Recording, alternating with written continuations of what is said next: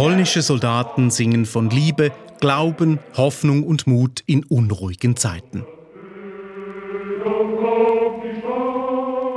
Eine Aufnahme aus dem Jahr 1944.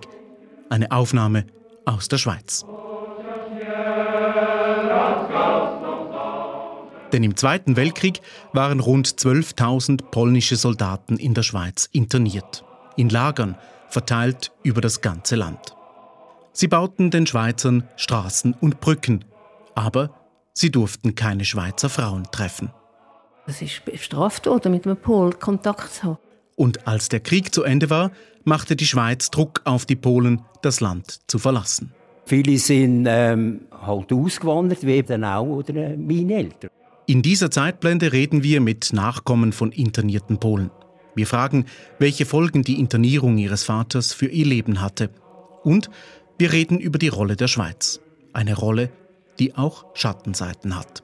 Mein Name Christoph Kellenberger.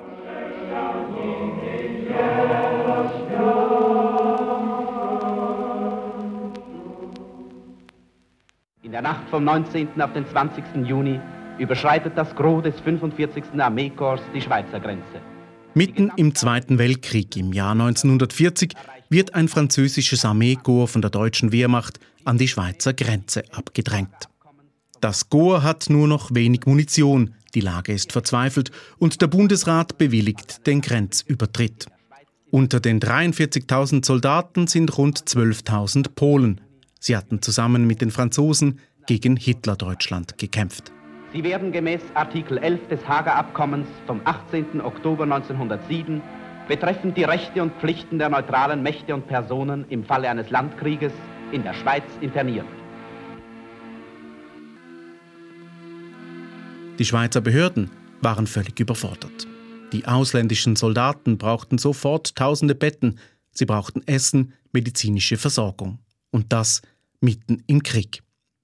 In den ersten Wochen wurden die Männer in Scheunen oder Schulhäusern einquartiert, dort, wo es grad ging. Im Herbst 1940 stampfte dann das Armeekommando in Büren an der Aare ein Lager aus dem Boden, ein Lager mit über 100 Baracken und Platz für mehrere tausend Soldaten. Mit Unterstützung des Verbandes für Volksdienst werden Kantinen geschaffen. Zur Aufrechterhaltung der Disziplin und Moral wird für Beschäftigung gesorgt.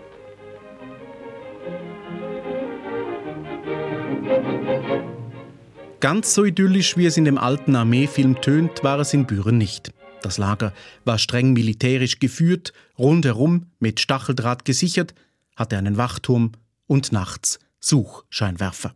Es hat übrigens auch Konzentrationslager geheissen. Es ist natürlich auch kein Konzentrationslager gewesen, oder wie, wie es in der damaligen Zeit äh, in, in Deutschland oder in Polen gegeben hat. Aber äußerlich haben die Lager ähnlich ausgesehen. Das Lager habe nicht gut funktioniert, sagt Stefan Paradowski. Zu viele Männer auf engstem Raum. Es kam denn auch zu Protesten. Die Wachen schossen. Es gab Verletzte. Stefan Paradowski beschäftigt sich seit Jahrzehnten mit der Geschichte der internierten Polen in der Schweiz. Ich treffe ihn im Schloss Rapperswil im zweiten Stock im Polenmuseum. Das ist die, oder die Abteilung. Thema Internierung. Die Schweiz habe rasch erkannt, dass viele kleine Lager besser seien als ein großes, sagt Stefan Paradowski und führt mich zu einer Tafel mit einer Schweizer Karte voller grüner Punkte. Das sind die internierten Lager verteilt oder über die ganze Schweiz. In 1000 Gemeinden hat es Internierte in der Schweiz, wo irgendwelche Arbeiten verrichtet haben, Wald geschafft haben, Brücken gebaut haben, Straßen errichtet haben und es gibt ja heute noch oder Straßen, die Polenstraßen, Polenwege oder genannt werden. Das ist äh, eben aus dieser Zeit. Viele Internierte wurden von Lager zu Lager geschickt, auch sein Vater. Und ein Ort, wo er stationiert war, das ist im Militärinternierungslager Reichenburg. Also das ist Reichenburg oder ganz in der Nähe von äh, Rapperswil. Äh, und dort äh, haben sie dann äh, eine Möglichkeit gehabt, oder in den Ausgang zu gehen. Sie haben, es ist ein definierten oder Ausgangsrayon gewesen. und da hat die Banken hat auch dazugehört mit dem Restaurant oder Sterne und dort hat meine Mutter kennengelernt, weil meine Mutter ist dort im Hausdienst oder tätig von dem Restaurant und so hat's dann, äh, ist dann die Liaison entstanden. Es knisterte häufig zwischen polnischen Soldaten und Schweizer Frauen. Denn die Polen waren beliebt, sagt die Historikerin May Broder. Sie hat sich intensiv mit der Geschichte der Internierten in der Schweiz befasst, hat mehrere Dokumentarfilme und Artikel geschrieben. Es ist ein neuer Typ Mann, es ist eigentlich ein moderner Typ Mann, der offensichtlich nicht mit den damaligen Schweizern zu vergleichen war. Die Polen haben sich gepflegt, die haben selber Schuhe geputzt, sie haben ihre Kleider in Ordnung gehalten, sie haben gefliegt, sie haben genäht, sie haben Geschenke gemacht, sie waren äußerst galant. Und die Schweizerinnen waren fasziniert. Es wurde auch die Musik aus Paris gespielt, Jazz, Swing. Das war etwas, was ungeheuer fasziniert hat, und zwar nicht nur die Schweizerinnen, sondern eigentlich weite Bevölkerungsteile. Es war ein fremdes Element, 12.000 bis 15.000 polnische Internierte, die in der Schweiz sind und neues Leben hereinbringen. Man hat versucht, auch eben diese zu engen Beziehungen diese Begeisterung der Schweizer Bevölkerung, das umfasste Frauen, Kinder, Männer, Alte und Junge, diese Beziehung zu brechen.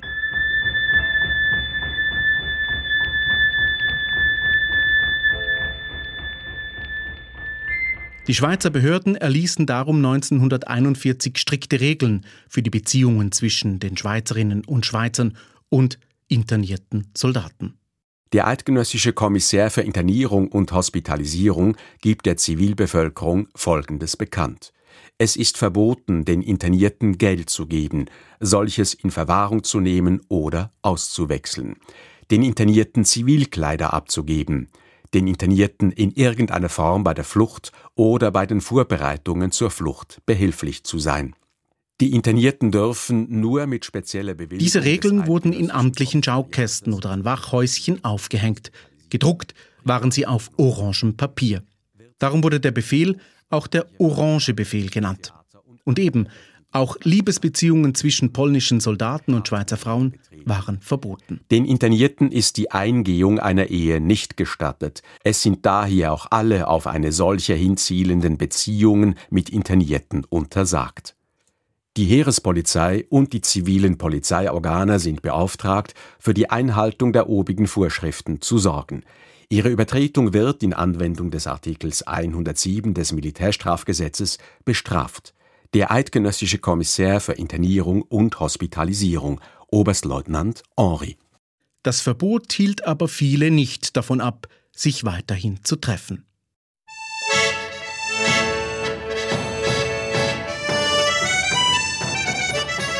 Auch Stefan Paradowskis Eltern trafen sich weiterhin und nach dem Krieg heirateten sie. Einfacher wurde es aber auch dann nicht. Nach damaligem Recht verloren Schweizer Frauen ihre Staatsbürgerschaft, wenn sie einen Ausländer heirateten, wurden Fremde im eigenen Land. Und der Vater verlor mit dem Kriegsende den Status als Internierter und damit das Bleiberecht in der Schweiz. Und das hat dann äh, auch geheißen, voilà, was jetzt? Und wir hat ihnen zum Teil direkt oder indirekt oder nahegelegt, dass sie äh, jetzt müssen eine Lösung finden oder und schauen, ja, wo sie wollen, äh, Quasi in der Schweiz können nicht bleiben. Viele Polen sind darum nach dem Krieg ausgewandert. Auch die Paradowskis entschieden sich, mit ihren beiden Kindern, Stefan und seiner Schwester, wegzugehen. Nach Australien. Australien hat die Arbeitskräfte gebraucht, hat die Arbeitskräfte gefunden oder im kriegsversehrten Europa und so haben viele oder können auswandern dann gehen. Und es ist ihnen auch die Schifffahrt oder ist ihnen auch oder gezahlt worden oder durch den äh, australischen Staat. Im Gegenzug mussten sich die Auswanderer verpflichten, zwei Jahre für den australischen Staat zu arbeiten. Danach konnten sie sich aussuchen, wo sie im Land leben wollten. Für die Paradowskis endet die Zeit in Australien abrupt. Der Vater stirbt an den Folgen eines Autounfalls. Die Mutter entscheidet sich, mit den mittlerweile drei Kindern wieder in die Schweiz zu reisen. Schweizerin ist sie aber nicht mehr. Von mir aus gesehen war das, das Bitterste für meine Mama, dass sie, wo sie zurückgekommen ist, als Schweizerin eigentlich, also sie hat sich einbürgern lassen. Das ist dann auch äh, der Fall gewesen, oder? Und wir auch, oder als Kind, wir, wir sind dann auch einbürgert worden. Ja, mit, mit, dem ganzen oder Aufwand, mit, äh, sehr umständlich gewesen, eben und demütigend halt eben. Und ähm, ja, aber schlussendlich oder haben wir dann die Schweizer Staatsbürgerschaft oder, äh, erlangt. Die Mutter geht mit ihren drei Kindern nach Benken, arbeitet in einer Fabrik.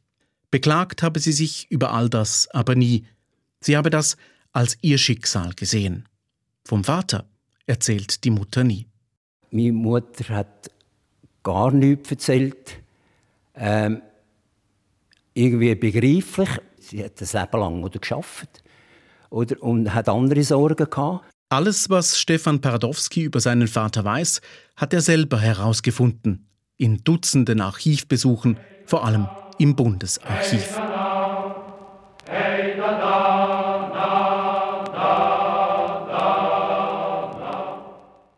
Sie hören die Zeitblende zur Geschichte der internierten Polen in der Schweiz. Eine Geschichte aus dem Zweiten Weltkrieg und eine Geschichte, die sich die Nachkommen oft selber zusammensuchen mussten. Auch Madeleine Schadek hat nie Geschichten über ihren Vater gehört. Auch ihre Mutter erzählte ihr nie etwas. Nein, da hat sie nicht darüber geredet. Also wenn ich wollte fragen als Kind, ich bin vielleicht neun oder zehn gewesen, wo mich das interessiert hat, und dann hat sie gesagt, das erzähle ich dir dann, wenn du groß bist. Das ist dann immer so gewesen. Das erzähle ich dir, wenn du groß bist. Und als ich groß bin und gefragt dann hat sie gesagt, über das rede ich nicht mehr. Auch sonst wusste niemand, dass Madeleine Czarteks Vater ein polnischer Soldat war. Auch in der Familie nicht. Ich glaube, da hat sie sich auch geschützt mit dem, dass sie einfach gesagt hat, ich sage das niemandem. Madeleine Schadek kam 1942 im Kanton Zürich zur Welt. Da war der Orange Befehl schon in Kraft, die Beziehung verboten. Und die Mutter wusste aus der eigenen Familie, was passieren konnte, wenn die Polizei davon erfuhr. Meine Tante ist drei Tage in einem Gefängnis gesessen, weil man sie denunziert hat, nicht Hand in Hand mit einem Pol. Die Verschwiegenheit blieb aber auch, als der Zweite Weltkrieg längst vorbei war. Madeleine Schadek wuchs mit ihrer Mutter und ihrer Großmutter auf. Vom Vater wusste sie nur, dass er nicht da war. Er sei verschollen, sagte die Mutter. Mit 19 Jahren bekommt Madeleine Schadek von ihrer Mutter einen Zettel in die Hand gedrückt. So, den habe ich so überkommen mit einem Loch da und da steht oben drauf SDT, da weiß ich nicht, was das heißt, Giebelstein Bernhard, Soldat, ja genau. Etude de la Facultät d'Agriculture. Also mein Vater hat äh, Agrikultur studiert. Gieberstein habe das Interniertenlager in Winterthur Richtung Frankreich verlassen, steht auch noch auf dem Zettel. Und es ist ein Foto dabei, ein Foto von einer Gruppe Soldaten. Das ist da angemacht so. Und welches ist Ihr Vater? Der da, mit dem Bären. Da, da, der da. Und dann war ich ein bisschen geschockt und habe es weggelegt. Mit 19 habe sie das alles nicht interessiert, sagt Martin Schadek. Erst acht Jahre später habe sie sich auf die Suche nach ihrem Vater gemacht. Ich habe angefangen im 1969. Da bin ich 27 gewesen. Da ist mein Sohn auf die Welt gekommen, der erste, oder?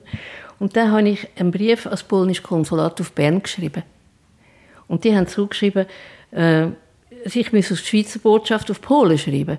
Dann habe ich auf Polen geschrieben und die haben geschrieben, äh, es sei alles verbrannt in den Archiv. Polen hat brennt, also Warschau hat brennt damals, oder? Sagen, sie finden nichts. Und dann habe ich, äh, haben sie mir äh, vorgeschlagen, ich soll in Frankreich suchen. Weil, wenn er richtig Frankreich gegangen ist. Und das, das habe ich gefunden, Jesus Gott, wie mache ich das? Und dann habe ich aufgehört und wieder versorgt den Zettel. Wiederholt sei das so gegangen, sagt Madeleine Schadek. Wieder ein Versuch, Wieder kein Erfolg, wieder aufgegeben und später doch wieder angefangen. Denn immer wieder finden sich Spuren des Vaters. Dann habe ich die Fotos bekommen. Müssen Sie mal das anschauen. Ich habe die Fotos bekommen, die da geschafft haben. Oder? Und Sie sehen, der, das ist mein Vater. Der, der in die Kamera schaut. Der in der Mitte? Ja, der in der Mitte. Das ist mein Vater. Das. Und wo ist er? Das ist jetzt ja der Polenweiher im Glanerland, wo sie haben müssen bauen. Sie haben einen, einen, einen Auffangbeckenweiher oder irgendwas haben sie müssen bauen und sind dort oben und haben geschafft. Und jetzt müssen sie meinen Vater anschauen und jetzt müssen sie meinen Sohn anschauen, meinen Jüngeren. Ja, die sehen ziemlich ähnlich aus. Ist doch so, oder? Das ist wahnsinnig. Ist das, so? das hat mich also aus den Socken gehauen, ich kann es Ihnen sagen. Es hat mich aus den Socken gehauen. Auf Entdeckungen und neue Spuren folgen aber auch immer wieder Rückschläge, Umwege. 1985 dann kommt Bescheid vom Internationalen Suchdienst des Roten Kreuz. Und am 11. April 1985 habe ich Mitteilung bekommen, dass er im 1976 in Paris gestorben ist. Leider haben sie mir geschrieben und auf dem Friedhof Patin begraben. Wegen neun Jahren habe ich ihn verpasst. Oder? Das hat mich dann schaurig mögen.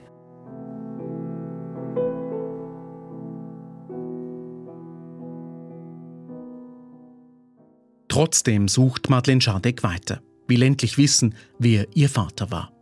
Und findet schließlich nach weiteren Suchaktionen in der Schweiz und in Frankreich heraus, ihr Vater war ein berühmter, reicher Mann.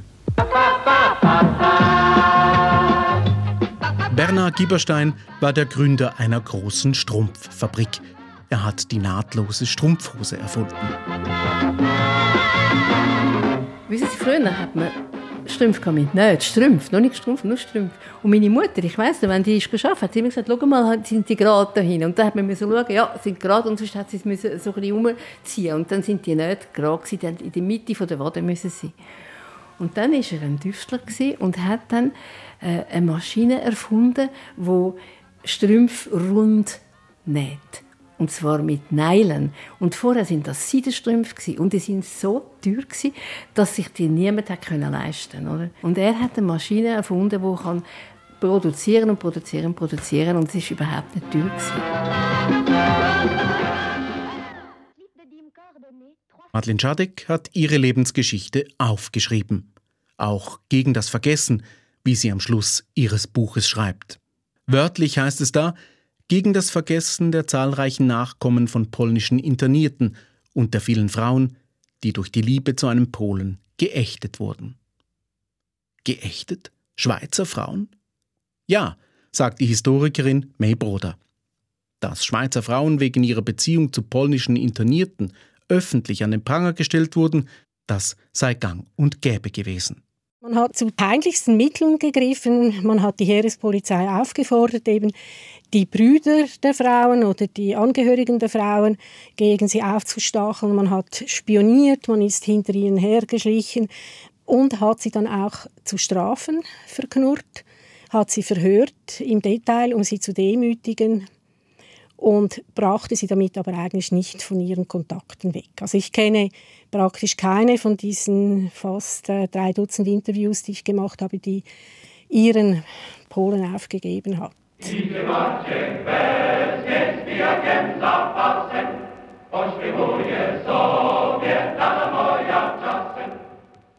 Fassen wir zusammen. Wir haben tausende polnische Soldaten, die im Zweiten Weltkrieg in die Schweiz kommen. Sie werden begeistert aufgenommen, aber die offizielle Schweiz tut alles, aus heutiger Sicht auch Unerhörtes, um diese Kontakte zu unterbinden. Die große Frage ist, warum? Warum will die Schweiz in den 1940er Jahren den Kontakt zwischen Schweizer Frauen und internierten Polen unbedingt verhindern? Warum greift sie zu solchen Mitteln?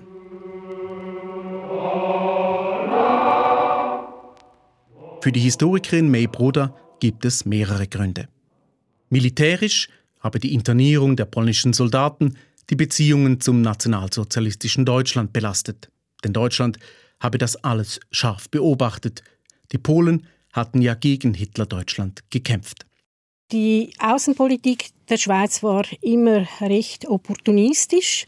Und 1941 hatte man gewisse Ängste, dass Deutschland oder die Wehrmacht im Osten im Vormarsch war, dass Deutschland eben auch eventuell die Schweiz, es waren Gerüchte immer, es liefen immer Gerüchte herum, dass eventuell auch die Schweiz dann erobert werden könnte und man hat sich sehr stark den deutschen Wünschen angepasst und die deutsche Gesandtschaft und auch eben äh, diejenigen der nationalsozialistischen Bewegung der Schweiz, wie die verschiedenen Vereine geheißen haben, haben sich natürlich auch gegen die Polen ausgesprochen und versucht, einen Keil in die Schweizer Bevölkerung zu treiben. Also die Frauen waren auch eine Art Sündenbock. Der Orange Befehl habe aber auch eine rassistische Komponente gehabt, sagt May Broder. Das Verbot ist auch den Polen erlassen von den Deutschen abgeschaut. Also die Deutschen haben ihren deutschen Frauen verboten, Beziehungen mit polnischen Zwangsarbeitern oder auch polnischen Kriegsgefangenen einzugehen. Und diese Frauen wurden dann eben auch äh, also ziemlich drastisch bestraft. Also man hat ihnen die Haare geschert, man hat sie geteert und gefedert. Also etwas, was dann Nationalrat Eugen Bircher auch im schweizerischen Parlament noch im Jahr 1944 vorgeschlagen hat, was man diesen Schweizerinnen antun soll, die mit polnischen Internierten gegangen sind. Da deuten sich also Schatten an im Verhalten der Schweiz gegenüber den Internierten und den Schweizer Frauen. Wie aber sehen die Nachkommen das alles? Haben Sie Ressentiments gegenüber der Schweiz? Als wir im Frühling auf Radio SRF Zeitzeugen suchten, die das Ende des Zweiten Weltkriegs erlebt hatten, schrieb uns eine Frau, sie sei Kind eines internierten Polen und einer Schweizerin, und sie finde, wie man mit diesen Frauen umgegangen sei, die einen polnischen Internierten geheiratet hatten, das sei für viele Gemeinden kein Ruhmesblatt gewesen. Für Aufnahmen wollte sie aber nicht zur Verfügung stehen. Stefan Paradowski erlebt das Erinnern der Kinder von internierten Polen anders. Also ich kenne jetzt niemanden von den Nachkommen, wo jetzt würde sagen, oder das ist eine verdammte Sauerei gewesen, oder das ist ein Ungeheuer gewesen. Bei den Nachkommen der internierten Polen selbst sieht man die Rolle der Schweiz im Umgang mit ihren Vätern und Großvätern also mehrheitlich positiv.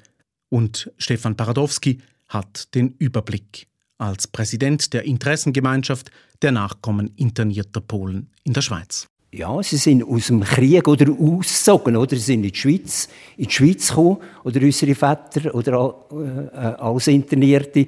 Und äh, haben, haben da äh, Asyl gefunden in dem Sinn, oder? Äh, sind äh, ja und zum Teil, oder ist es dann auch ein Heimatort, oder? Für viele eben von diesen 12.000 äh, sind ja dann wahrscheinlich ähm, etwa ein Zehntel, oder, die sind dann in der Schweiz geblieben oder, und die haben dann eine Familie gegründet oder, und für die ist dann die Schweiz oder ähm, eine zweite Heimat geworden. Einige dieser schweiz-polnischen Geschichten hat die Interessengemeinschaft in einem neuen Buch gesammelt, das vor wenigen Wochen erschienen ist. Auch das Geschichten wieder das Vergessen. Genauso wie die Pläne, in Büren einen Erinnerungsort an die Geschichte der Internierten im Zweiten Weltkrieg zu schaffen, also dort, wo im Zweiten Weltkrieg das große Lager stand. Von dem Lager selber ist äh, nichts mehr rum, aber es ist noch das Zwischenhaus von dem Lager, das steht tatsächlich noch. Es ist eine Ruine und äh, sind Bestrebungen im Gang äh, aus dem ruinösen Bau so ein, Denkmal zu machen. In Form oder vielleicht von einem Museum.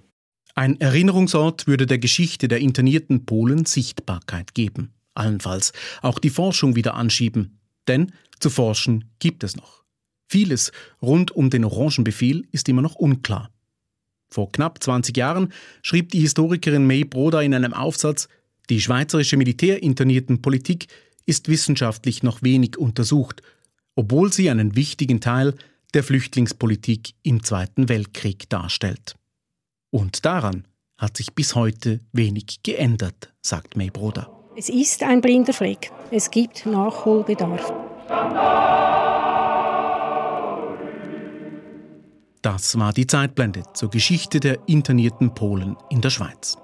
Links zu Büchern und Dokumentarfilmen zum Thema finden Sie auf der Zeitblende-Seite auf srf.ch. Diese Sendung ist auch Teil eines großen SRF-Schwerpunkts zum Ende des Zweiten Weltkriegs vor 75 Jahren. Zu finden online auf srf.ch-1945. Mein Name Christoph Kellenberger.